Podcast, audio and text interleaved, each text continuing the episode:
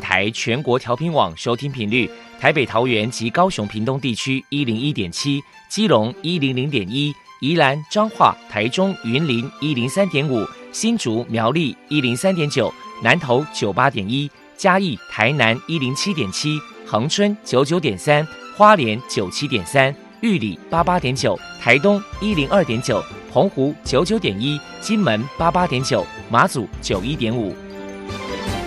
爱是包容，爱是牺牲，爱是分享，爱是服务。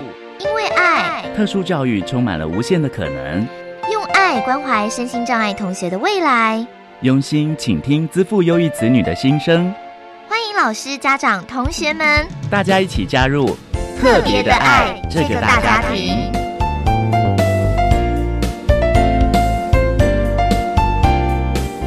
本节目由教育部学生事务及特殊教育司指导，国立教育广播电台监制，欢迎收听。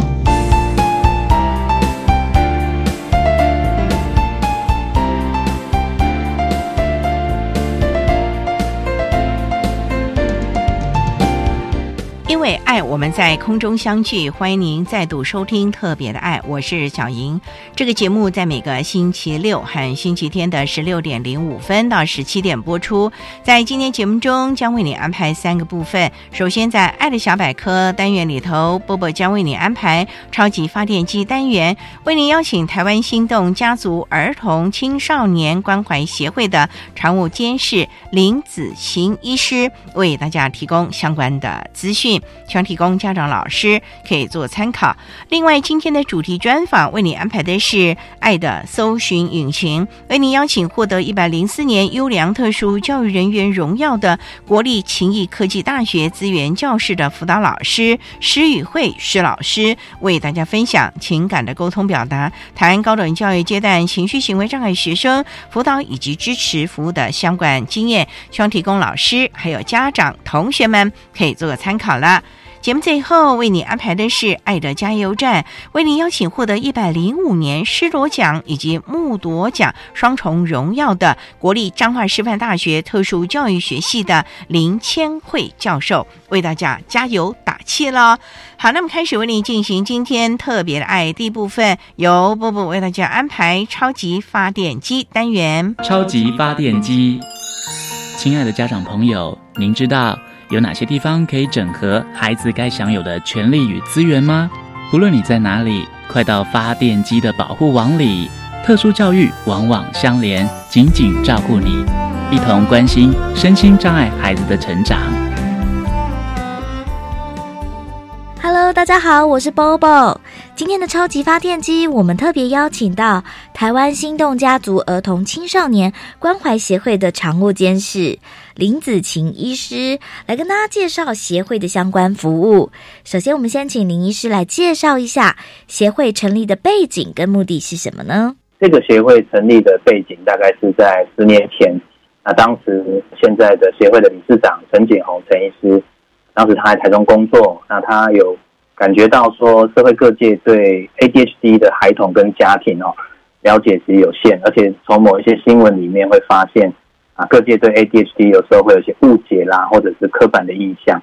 那当时陈医师希望能够走出医院，能够进一步协助这些孩童啊这些家长，所以他邀集了一部分的助人的工作者，包括社工或者医师等等，开始走进校园，办一些讲座啊课程。希望能够跟这些孩童、家长还有老师来互动，啊，进一步希望能发展出一个互相帮忙的一个网络这样子。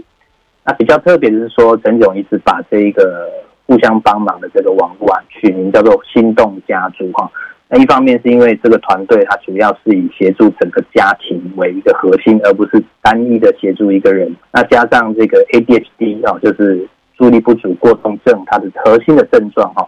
并不是只有过动而已，所以大部分民众或者是媒体可能比较常用过动症来称呼这一群小朋友或者是青少年，但是其实他们还有一些是无法专心啊或者容易分析这样的一个症状，所以我们后来选择的是用心动儿啊来称呼这一群个案，而比较少用过动儿来称呼他们。那家族的名称也就是心动家族。那这样的一个协助网络持续了大概几年之后，在三年前一百零四年，啊，因为这样的网络不断的在成长，不断的更成熟，那所以协协会的理事长陈炯医师当时就希望能够把这些啊已经在网络里面的，不管是专业者哈，医师、心理治疗师、职能治疗师、社公司，好，那特别也有很多的家长、资深的家长，还有老师们一起啊联合起来成立一个协会。那希望是呢，能够更进一步提供 ADHD 的个案还有家庭更多资源协助，更让这些网络之中的成员互相的支持。那更重要是提供这个社群呢一些新的医学相关的知识。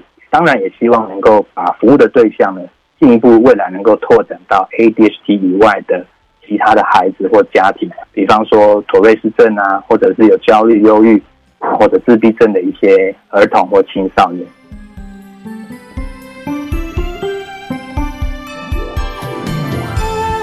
接下来呢，我们就请林医师来说明一下协会的服务对象还有服务项目包含了哪一些。其实我们服务的对象是还蛮广泛的。那虽然我们协会的名称是以儿童青少年为主哈，不过其实我们关怀的还是以整个家庭为一个啊核心的对象。那我们的服务对象其实蛮广泛哈，大概可以分几类。第一个，我们有针对一般民众。家长还有老师啊，我们会办一些卫教的讲座哈。那些卫教讲座的题目还蛮广泛的。那最主要一部分会针对 ADHD 啊做一些卫教的讲座，当然也会有一些包括说，比方说现在有很多的青少年或儿童会有一些网络使用上，比如说网络成瘾的问题，这也可能是会在卫教讲座里面会提到的题目。再来也包括我们对家长，我们会给开一些亲子教养的课程。那所以这个范围就还蛮广泛，并不只是单单限于 ADHD 的家长，那也会有一些给家长的一些情绪调试的一些课程。那家长之间，我们也会提供一些聚会的机会啊，或者是有些支持的团体。那很特别的是，我们有一个 Line 的群组，那群组里面基本上其实是家长之间彼此会提供给彼此一些建议或者是一些支持。那再来，在儿童青少年部分，我们刚刚提到说年龄的部分，其实我想从六岁到青少年阶段，十八岁中间，我想都在儿童跟青少年的范围之间这样子。那儿童青少年的部分，我们提供他们一些服务的项目，比如说我们会开一些情绪管理的课程，啊，社交技巧的课程，那也包括专注力的课程。那这样的儿童跟青少年，有时候他们也缺乏一些跟同样是儿童青少年之间互动的机会。所以我们会提供一些户外旅游的机会啊，比如说会一起出游，那也很特别，我们会办一些竞赛啊，让这些儿童青少年能够透过这些比赛有一些互动的机会。那当然，我们也重视家长跟儿童青少年之间的互动，所以我们也会有一些亲子团体或者亲子工作坊的课程。那最后呢，是针对这个一般的民众，其实我们也办理一些自工的培训。那因为我们的协会办一些活动，也需要有自工来参与。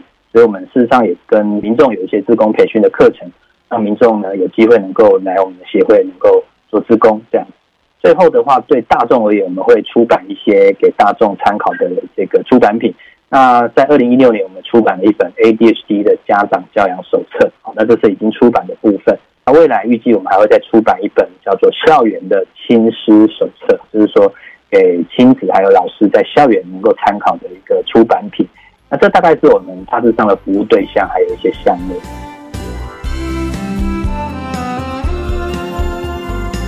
台湾心动家族儿童青少年关怀协会平时会举办哪一些活动，与人们互动交流呢？林医师表示，活动大概可以分几类，那我再稍微跟大家介绍一下。第一个就是我们刚刚提到的讲座的部分呢，ADHD 关怀讲座，基本上。我们是对大众公开的，那会邀请具有经验的专业人士，有时候我们会邀请一些家长一起来分享他们在不管是参与 ADHD 照顾的这个过程中的一些心路历程，或者是一些最新的知识，这是第一种。再来，我们也会办所谓的与医师面对面的谈话这样的活动。那这样的活动最主要是希望能够邀请家长还有老师来和医师一起座谈。那整个座谈的这个气氛，我想跟一般在医院或者诊间里面是非常不一样的。那这样的谈话里面，我想大家是一起坐下来，互相的分享，还有互相交换彼此的经验跟知识啊，所以那个气氛，我想是非常好，而且非常平等的。再来，我们还会在校园里面办校园的座谈，那对象当然就是跟校园的老师交换，学校里面老师在协助 ADHD 的个案或者家庭有没有一些困难，或者是有没有一些经验可以互相分享的啊？这个是在校园跟老师的部分。那再来，我们有提到说，我们也会办一些呃整个家族的旅游，包括邀请 ADHD 的心动儿，还有他们的家长啊，甚至老师也会一起参加，就是家族旅游的部分。再来就是有心动儿的一个竞赛哦，那我们过去已经办过，包括叠杯子啊、叠杯竞赛，还有魔术方块的竞赛，还有拼图的竞赛。那今年我们预计会办一个，也许会办一个所谓的这个遥控车的技术挑战赛哦。那我们希望能够透过这样的一个活动呢，能够让这些心动儿还有他们的家长能够一起来参与，能够更多团体活动的机会。那最后，当然我们持续性的在我们的协会的网站。还有点书的专业，还有赖群组，都会持续的让需要的心动儿的家长或者老师能够彼此咨询、彼此支持。这大概是我们平常比较常规的一些活动交流的对象。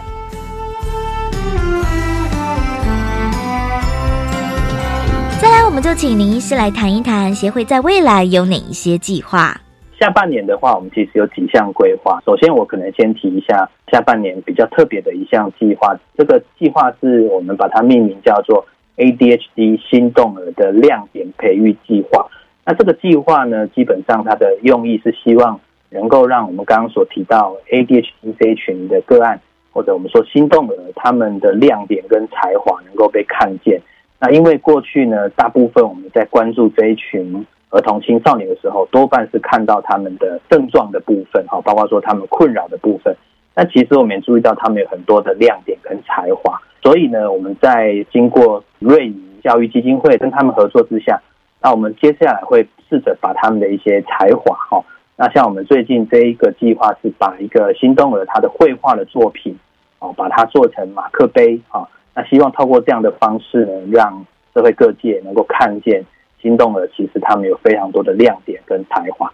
那这是一个我们近期正在推广中的计划。那有兴趣的朋友可以上我们的脸书专业，就可以看到怎么样来一起共襄盛举这个计划。这是比较特别的一个计划。这样，那接下来刚刚提到说我们会办心动了的竞赛，那预计我们会在台中跟嘉义会举办遥控车的。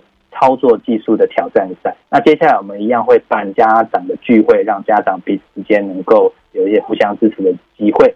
那同步呢，我们还是会有跟医师面对面的座谈。这个在我们的这个协会本部台中这边，还有我们今年在嘉义也开始有一个新的一个协会的据点。那因为陈炯理事长他目前在嘉义工作，所以嘉义也会是未来我们逐渐开展这个服务的一个地点。那所以在嘉义我们会举办与医师的面对面座谈，啊还有 ADHD 的关怀讲座。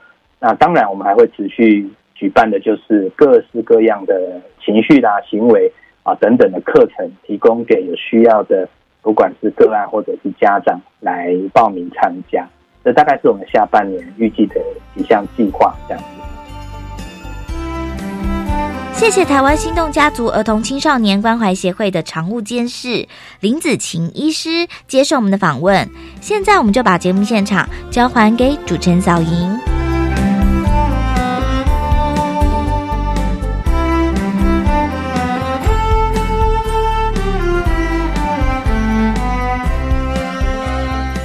谢谢台湾心动家族儿童青少年关怀协会的常务监事李子晴医师以及波波为大家分享的资讯，希望提供家长老师可以做参考。您现在所收听的节目是国立教育广播电台特别的爱，这个节目在每个星期六还有星期天的十六点零五分到十七点播出。接下来为您进行今天的主题专访，今天的主题专访为您安排的是爱的搜寻引擎，为您邀请获得一百零四年优良特殊教育人员荣耀的国立勤益科技大学资源教室的辅导老师施宇慧施老师，为大家分享情感的沟通表达，谈高等教育阶段情绪行为障碍学生辅导以及支持服务的相关经验，希望提供家长老师可以做个参考了。好，那么开。开始为您进行今天特别爱的主题专访爱的搜寻引擎。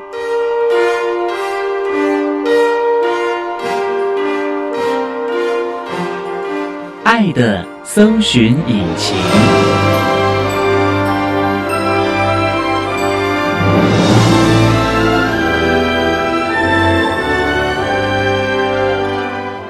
今天为大家邀请到的是获得一百零四年度教育部优良特殊教育人员荣耀的国立勤益科技大学资源教室的辅导老师施宇慧施老师，老师您好，你好，大家好。今天啊，特别邀请老师为大家来分享情感的沟通表达，谈高等教育阶段情绪行为障碍学生辅导以及支持服务的相关经验。首先呢，还是要先请施老师为大家介绍国立勤益科技大学是在什么地方啊？我们学校是在台中市的太平区，靠近八零三医院跟平林森林公园。哦，对我们学校腹地很大哦，欢迎各位来参观。那有多少学生啊？有一万一千多个学生哦，那也蛮大的了。嗯哦那校园够用吗？蛮足够的，很大。嗯，因为您刚刚讲了腹地很大，，对而且在森林公园呢。的旁边哦。哇，那那个环境一定非常优美了。，对，那生活机能呢？学校附近的生活机能也蛮不错的，哦是因为有了勤益科大，所以慢慢发展的吗？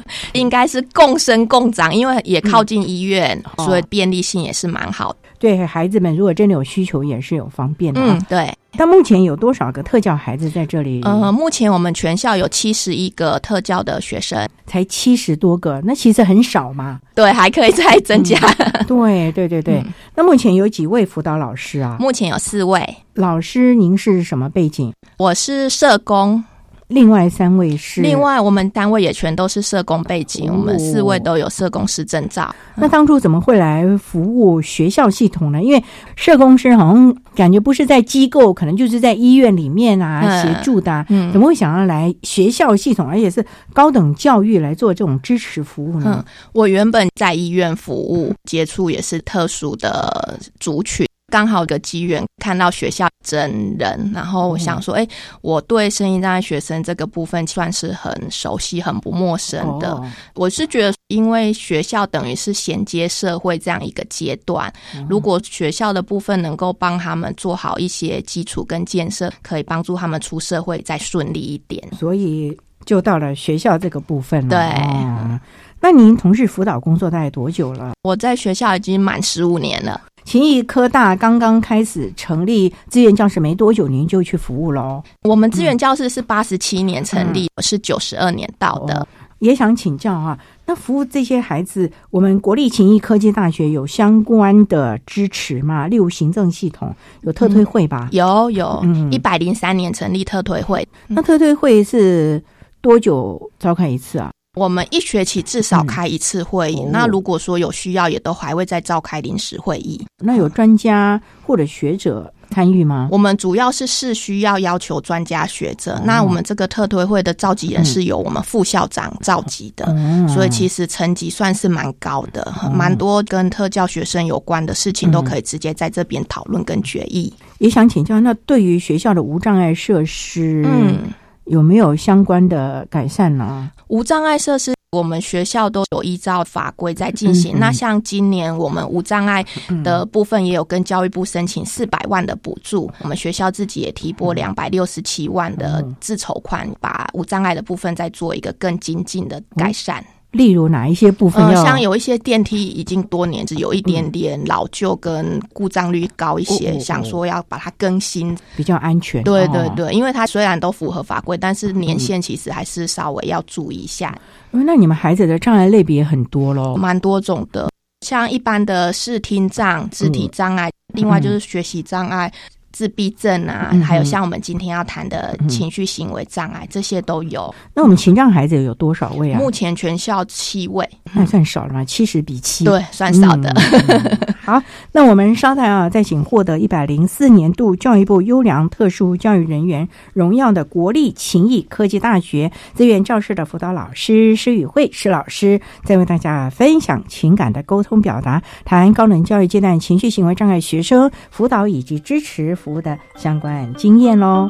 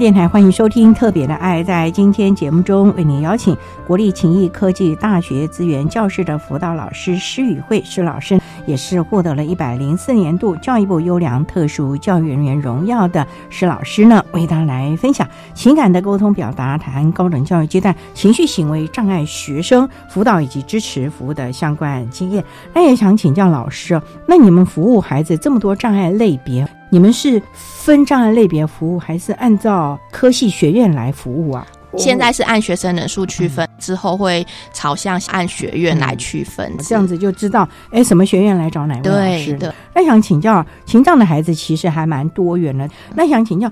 在您服务的过程当中，你觉得情绪行为障碍的孩子在学校会有哪一些适应上的问题呢？我觉得通常他们最主要的适应的状况，大概就是他们学习会比较差，因为本身的情绪行为的问题，所以他们基本上注意力的状态就会比较不好，所以心情就影响他的学习。对，心情或者是影响到他的注意力。那另外就是说，他人际关系通常也不会太好，或多或少有一些不想去上课啦，一些退缩的行为可。可能跟师长的应对也比较差。你所谓的应对比较差是怎么样？就是说直呼老师的名字，还是对老师不礼貌？老师跟他说什么，他就转头就走，还是根本就不理？可能都会有。哇，那你们有没有先跟老师说啊？有，通常都会事先知会任课老师跟导师这个学生他的特殊状况。因为虽然说情绪行为障碍，可是每个的个别差异都很大，所以都会让老师了解他的需求跟状态。那你们让老师了解的时候，要不要先跟孩子说啊？有，都会事先跟孩子还有家长说明跟沟通啊，也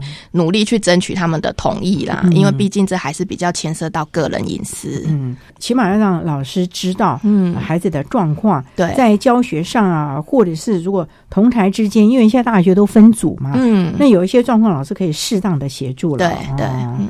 同台的关系也是让你们担心的吧？对，通常同才如果有需要，我们都会安排助理人员安插在班上协助，因为可能同学吗？对，是同学，是请导师推荐比较热心、有耐心的同学，然后在分组的部分稍微协助一下，或者是在课业的部分也稍微协助。通常像你们孩子会住校吗？要看他有没有需要住校，因为如果他是台中本地，通常就住家里了。那如果住校呢？不可能让他一个人一间吧？我们无障碍寝室就是两个人一间，那他还是要跟另外那个人同学。对，必要的时候我们还会拜托宿舍的管理员帮我们安排室友。同样都是特教生嘛，对，那要互相能够容忍啊。对，我觉得其实这就是他们需要学习的地方啊，也是辅导员在旁边稍微鼓励他们，因为他们毕竟还是要跟其他人有所互动跟接触。对啊，这个部分还是非常重要的啊，因为在大学可能是他教育的最后一个阶段，这时候他可能要尽快的学习同才啊、人我啊等等的沟通啊，嗯。否则将来进入职场呢，真的是适应困难了。对，嗯，好，那我们稍待啊，再请获得一百零四年度教育部优良特殊教育人员荣耀的国立勤益科技大学资源教室的辅导老师施宇慧施老师，再为大家分享情感的沟通表达，谈高等教育。阶段情绪行为障碍学生辅导以及支持服务的相关经验。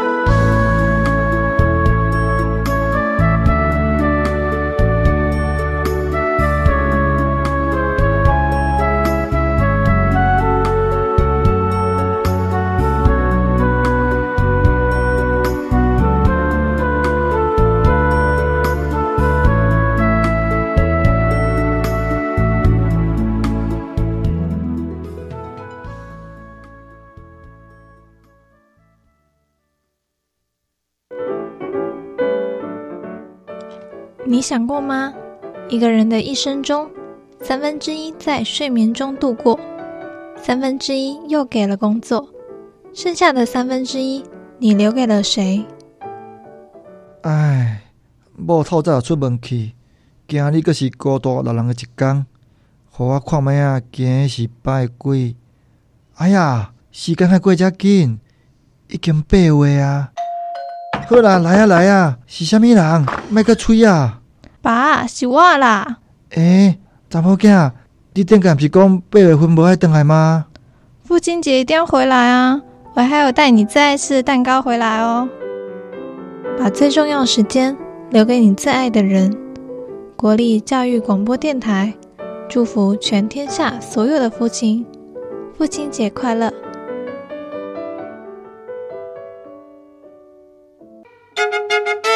是什么声音呢？小提琴的声音。这又是什么声音？吹喇叭的声音。乐器用不着，让它闲置在一旁，真可惜。如果能捐出去给需要的学校，就可以让乐器重新获得生命。教育部的乐器银行结合产官学界资源，集结各学校的闲置乐器，并接受民间团体及产业界捐赠，让闲置乐器媒合、维修与交换。以上广告由教育部提供。管那么的水，落嘎西木啊！大家好，我们是欧开合唱团。您现在收听的是教育电台。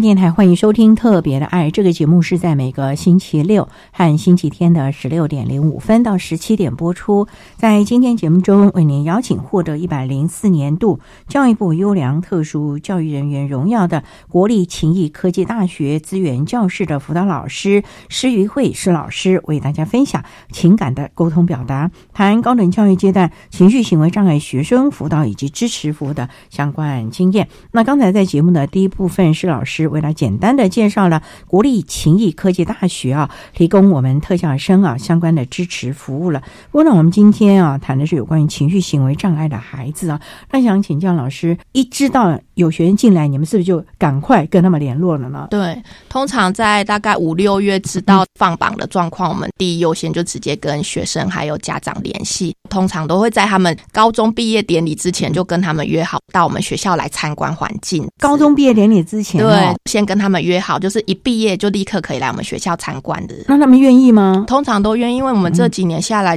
家长跟学生本人来参观过的，他们整个暑假的准备状态会比较好，也会比较放心。但是确定他们会来念的，对，确定他们要来念。为什么他们会准备的状况比较好？就是你们是提供了什么？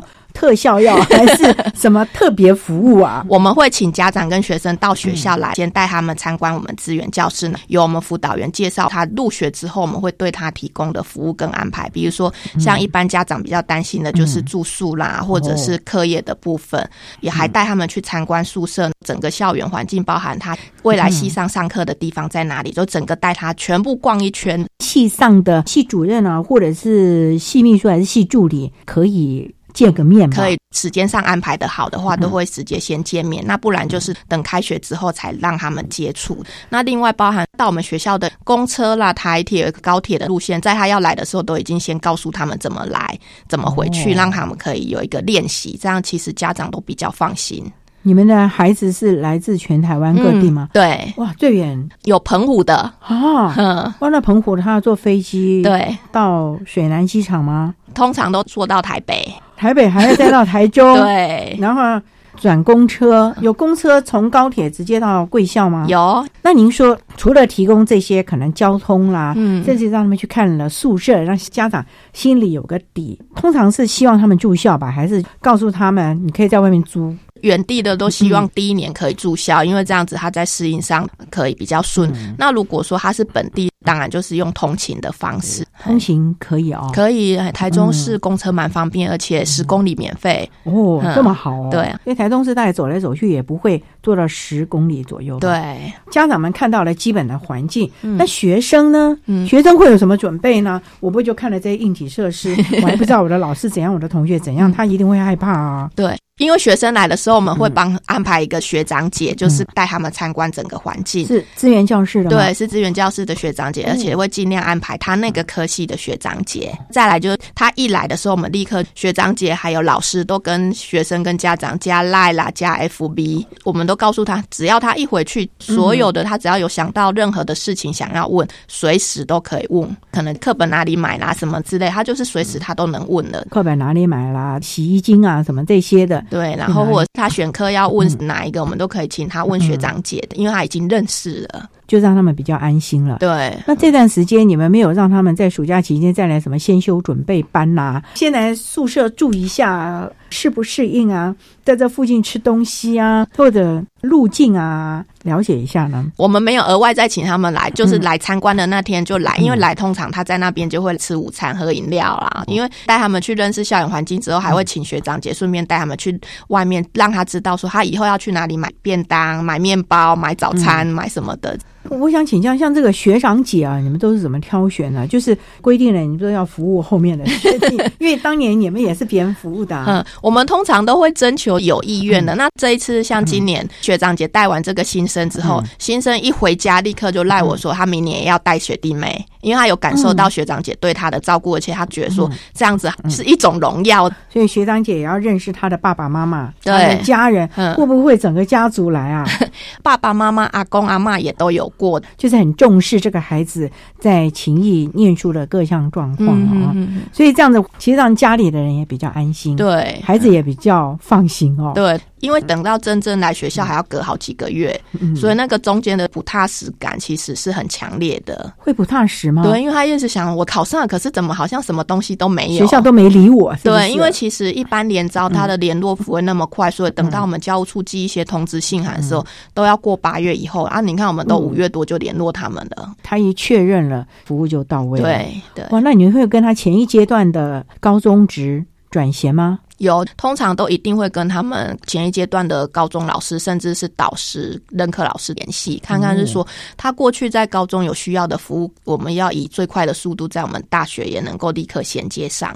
希望他一开学就能够服务到位，或者是你们都已经准备好了，对，不要让孩子在这种好像空窗期，嗯，好像要什么服务都没有，对，那种感觉了啊、嗯，所以这样子也让他们比较安心吧，对，因为服务到位了，嗯嗯。哦，所以你们寒暑假应该也都是没有休息吧？对，都没休息，随时如果孩子或者是家长有各项的疑问，都可以打电话来，赶快问你们。对对、呃那你们也会帮他们协调各处事，嗯，或者系上来了解了。对，其实这样的服务还真的是蛮到位的哦。嗯，好，那我们稍待啊，再请获得一百零四年度教育部优良特殊教育人员荣耀的国立勤益科技大学资源教室的辅导老师施玉慧施老师，再为大家分享情感的沟通表达，谈高等教育阶段情绪行为障碍学生辅导以及支持服务的相关经验。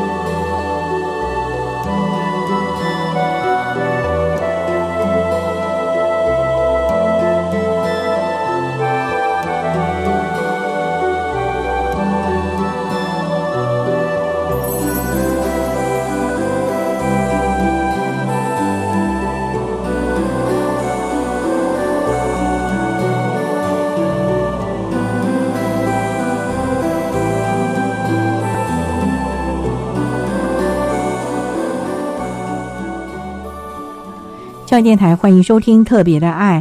在今天节目中，为您邀请获得一百零四年度教育部优良特殊教育人员荣耀的国立勤益科技大学资源教室的辅导老师施于慧施老师，为大家分享情感的沟通表达，谈高等教育阶段情绪行为障碍学生辅导以及支持服务的相关经验。那刚才老师啊，为大家分享了介绍孩子们入学的消息之后呢，就马上启动了支持服务的系统。那想请教，在服务孩子的过程当中，有没有你一些个人的经验可以跟大家分享呢？根据服务的经验，我觉得孩子要能够很成功的入学、很成功的毕业，主要是家长的观念跟态度很重要。哦因为像我们有一个学生，他的情绪状态都不是很稳定。大家应该有听过，就是视觉失调症，过去叫做精神分裂症。一般人的观念就会觉得这个可能就是不好的，所以可能不想让人家知道，或者是不让他就医。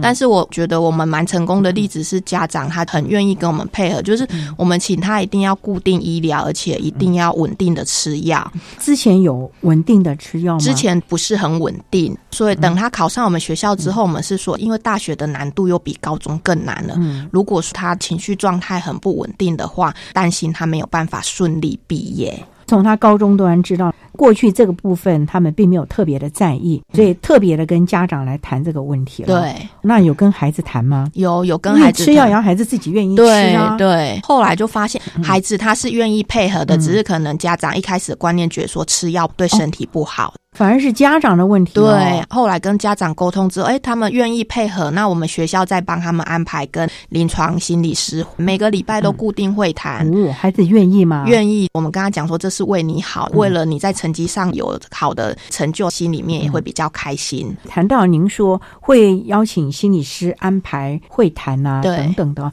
有很多的家长就会觉得说。请心理师，他跟我孩子只是聊天呢，可能家长就不愿意了，又又多了一个人知道啊。这部分心理师会提供什么服务？不是只是聊天吧？对，心理师他们的专业的会谈可以让家长比较安心，是是绝对保密的会谈，有一些很私密的地方也不会让我们辅导员知道，除非是学生愿意让我们知道才会告诉我们。你说地点吗？还是谈的内容？谈的内容就是要保密到家，他才愿意真实的去谈他的困扰。才有信任感啊！对，否则的话，你都给我讲出去，我下回不要跟你讲话了。对，根据跟家长接触的经验，基本上只要学生的状态是稳定的，家长也比较愿意信任跟接纳。搭配医疗跟药物，还有心理师的会谈，跟我们平常的支持服务，其实是还蛮成功的。就是学业的成绩稳稳的，然后也可以顺利毕业，也可以找到一个还可以的工作。所以，像您刚才提到的这个孩子。有正常的服药嘛？有服药是他自己还是你们三不五时说？哎呀，某某某，你今天那个药有按时服吗？这个学生蛮固定吃药的，其他学生就要不断的提醒。所谓的提醒，他不会觉得你很烦，我就不要见你了。会啊，学生都会觉得我们像唠叨的老妈子这样子。可是没办法，因为家长有的就好远的地方嘛，所以你们的责任就更重了吧？对，我是觉得说，因为能够提醒的我们，尽量提醒，但是也是希望可以慢慢学会自己要记住这些对他自己蛮重要的事情，因为毕竟出社会之后就没有这么多人可以帮忙提醒了。波士老师，我也想请教，像刚才那个个案，服了药之后，他的学习真的有进步吗？有的家长就会觉得说。真的有用吗？我们过去没有，还不是照样可以考上大学？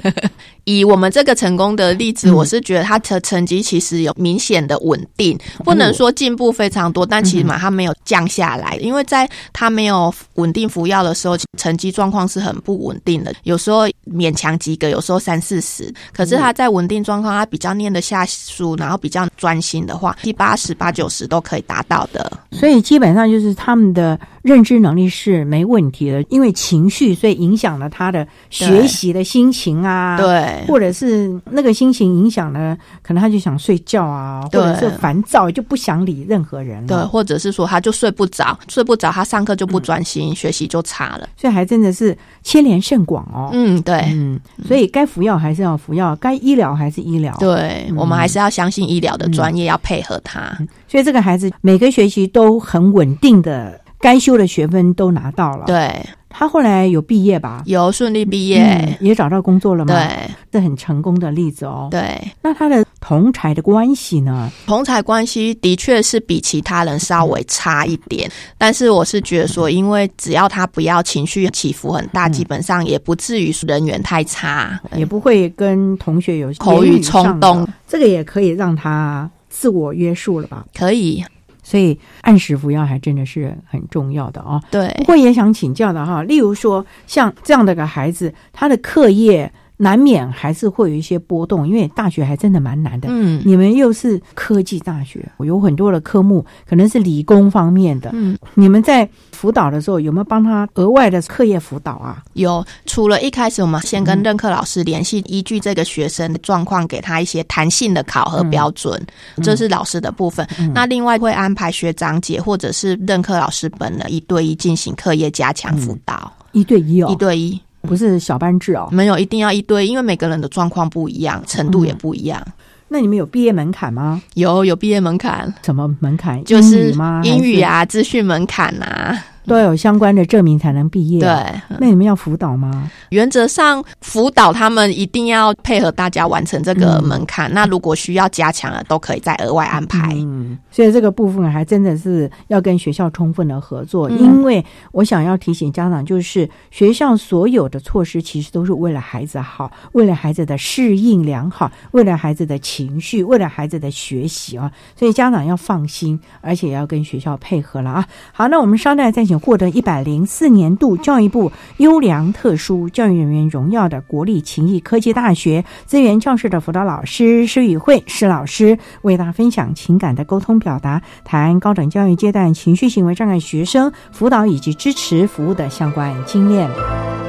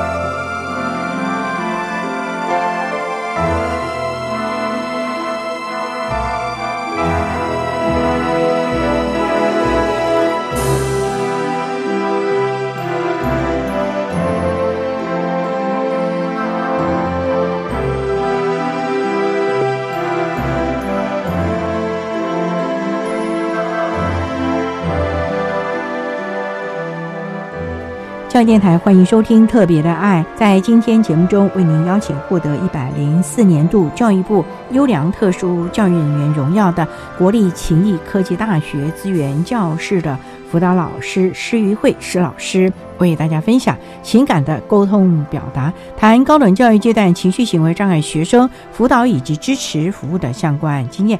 那刚才啊，施老师为他分享了一个孩子经过了家长的配合，孩子呢也愿意配合固定的服药之后，就非常顺利的毕业，而且人际学习上都没有什么相关的问题。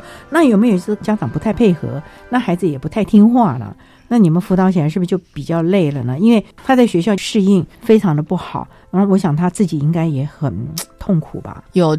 真的还是有这样子蛮遗憾的失败的例子，因为我的学生他之前状况真的蛮不稳定，但是他自己也很不愿意就医，家长也非常的反弹到医院就医，因为就觉得没面子。可是他不是已经有这样的身份了吗？对啊，但是家长不想要让他再去医院，观念的确是不太正确。后来比较可惜的是，这个学生就没有完成学业，因为状况真的很不好，也没办法念书，也没办法去考试，最后不得已只好办休学。你所谓的没办法念书，是说他的情绪干扰，他没有办法专心吗？对对，会影响到他的睡眠，再来就是影响情绪稳定，容易生气、冲动，也没办法好好的坐在课堂上嘛，因为他想睡觉，然后又暴躁，脾气又差。那跟同学相处恐怕也是有问题喽。对，很有问题。那同学愿意包容吗？可是大学生了呢。基本上大学生来自各地，而且都长大，大家就各过各的。就是可能有这样，他们也不太理他，就算了。因为课业不 OK，睡眠不好，就精神差。重点可能也没有感情比较好的同学，可以跟他聊一聊，开导他一下。有时候同才的力量还蛮大的嘞。对，同才的疏解，所以他大概也不会参加什么社团哦。可能刚开始有兴趣，后来他就都。不参加了，因为很容易就跟人家有一些口角的冲突。其实他还是有一个好朋友，一直很配合我，一直鼓励他。但是因为家家长没办法配合说让他就医，就比较没有效果。这样子就算是全校全力的提供相关的配套服务，嗯，恐怕孩子也是没办法适应了。对啊，所以蛮可惜，他就没有完成学业。后来你们有追踪吗？有啊，他现在每隔一段时间都会传简讯或打电话给我，啊，我就会再关心一下他的状况。就是工作都只是很短期，比如说几个月就没办法持续了，就因为又跟人家发生冲突。对，因为他就是没有固定就医服药，所以他就会有一些幻听跟妄想的状态，会觉得同事都对他不好，这样子还真的是很麻烦喽。所以其实过得蛮辛苦。老师，我想请教啊，像这个部分，你们这么多年来的辅导的经验，家长的配合度很重要了，非常重要。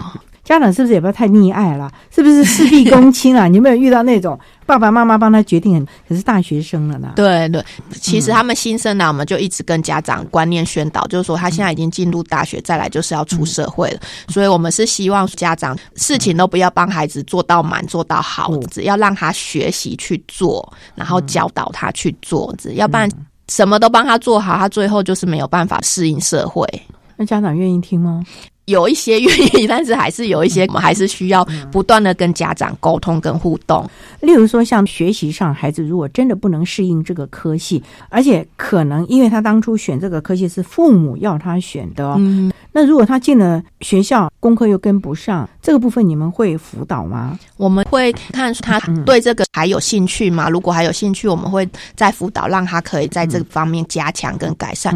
可是如果说对这个科系，或者甚至对我们学校并没有兴趣，我们也会跟他讨论转学转系的可行性。对，啊，也能吗？有都可能。其实我们还是有学生，他离开之后转学考，考上更好的学校或更喜欢的学校。那在校内转系是不是比较容易了？校内转系也是可以，就看学生他的兴趣在哪里这样。那这部分你们就是一路陪伴喽。对，不过还是要看孩子意愿，愿不愿意了。对对，以及家长的配合度了。对，孩子们。大四要临毕业的时候，你们有做相关转衔吗？有，我们都会办转衔会议，邀请劳工局跟中彰投就业服务中心学生，如果有提供履历自传，也可以帮他们做一些建议。那另外，他们也会把他的履历自传带回去建档，也会帮他们媒合。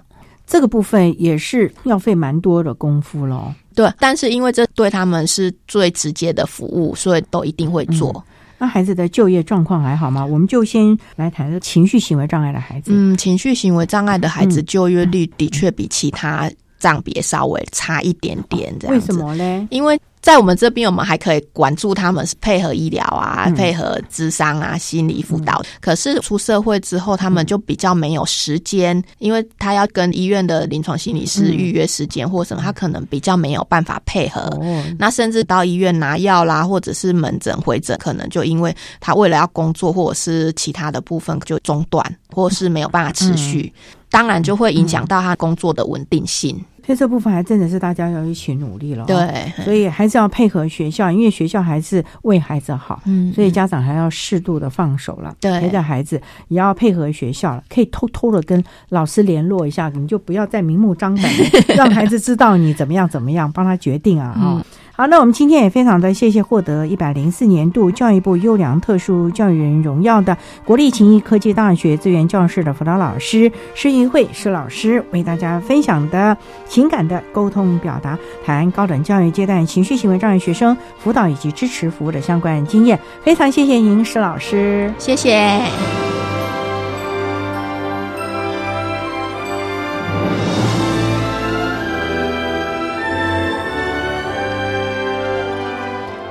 谢谢获得一百零四年优良特殊教育人员荣耀的国立勤益科技大学资源教室的施宇慧辅导老师，为大家分享的高等教育阶段情绪行为障碍学生辅导以及支持服务的经验，希望提供家长、老师还有同学们可以做个参考了。您现在所收听的节目是国立教育广播电台特别的爱节目，最后为你安排的是爱的加油站，为您邀请获得一百零五年师铎奖以及木铎奖双重荣耀的国立彰化师范大学特殊教育学系的林千惠教授，为大家加油打气喽。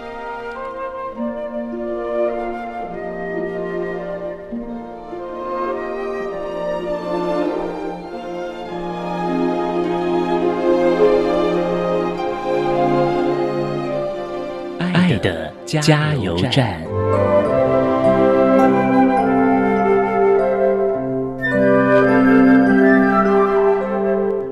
大家好，我是国立彰化师范大学特殊教育学系的林千惠老师。针对情绪行为障碍学生教育教学策略跟重点，我有几点呼吁。第一点，请尽量的接纳孩子的情绪问题，即使是一个情障的孩子，我们也多从正面跟支持的态度去看待他的情绪跟行为。第二个，五岁开始就可以教情绪管理了。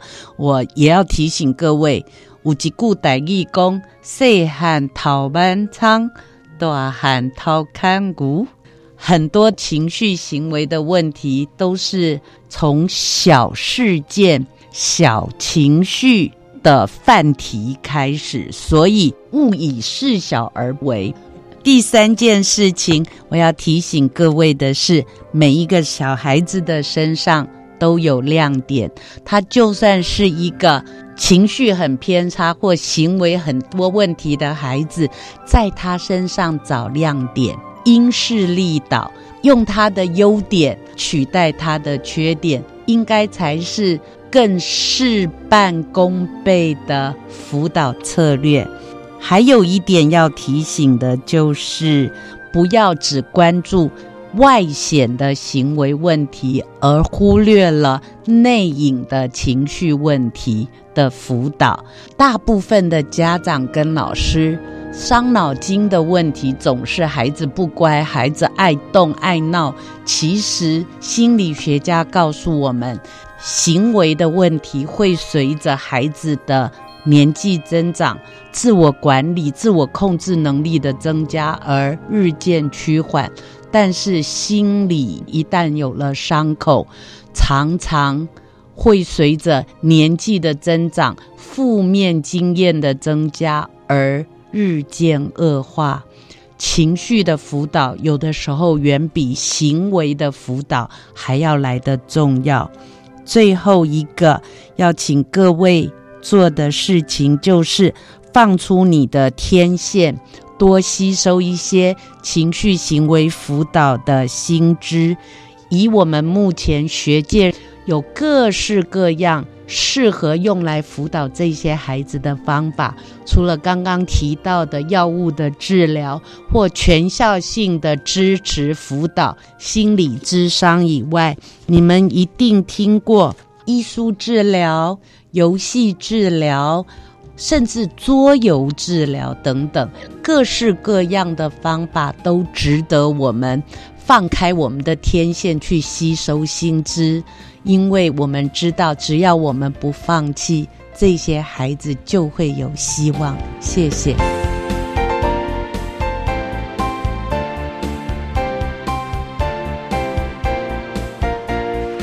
今天节目就为您进行到这了，感谢您的收听。在下个星期节目中，为您邀请国立台中教育大学特殊教育学系的庄素贞教授，为大家说明还有其他的学习方式，谈各教育阶段视觉障碍学生教学辅导的策略以及注意的事项，希望提供家长老师可以做参考。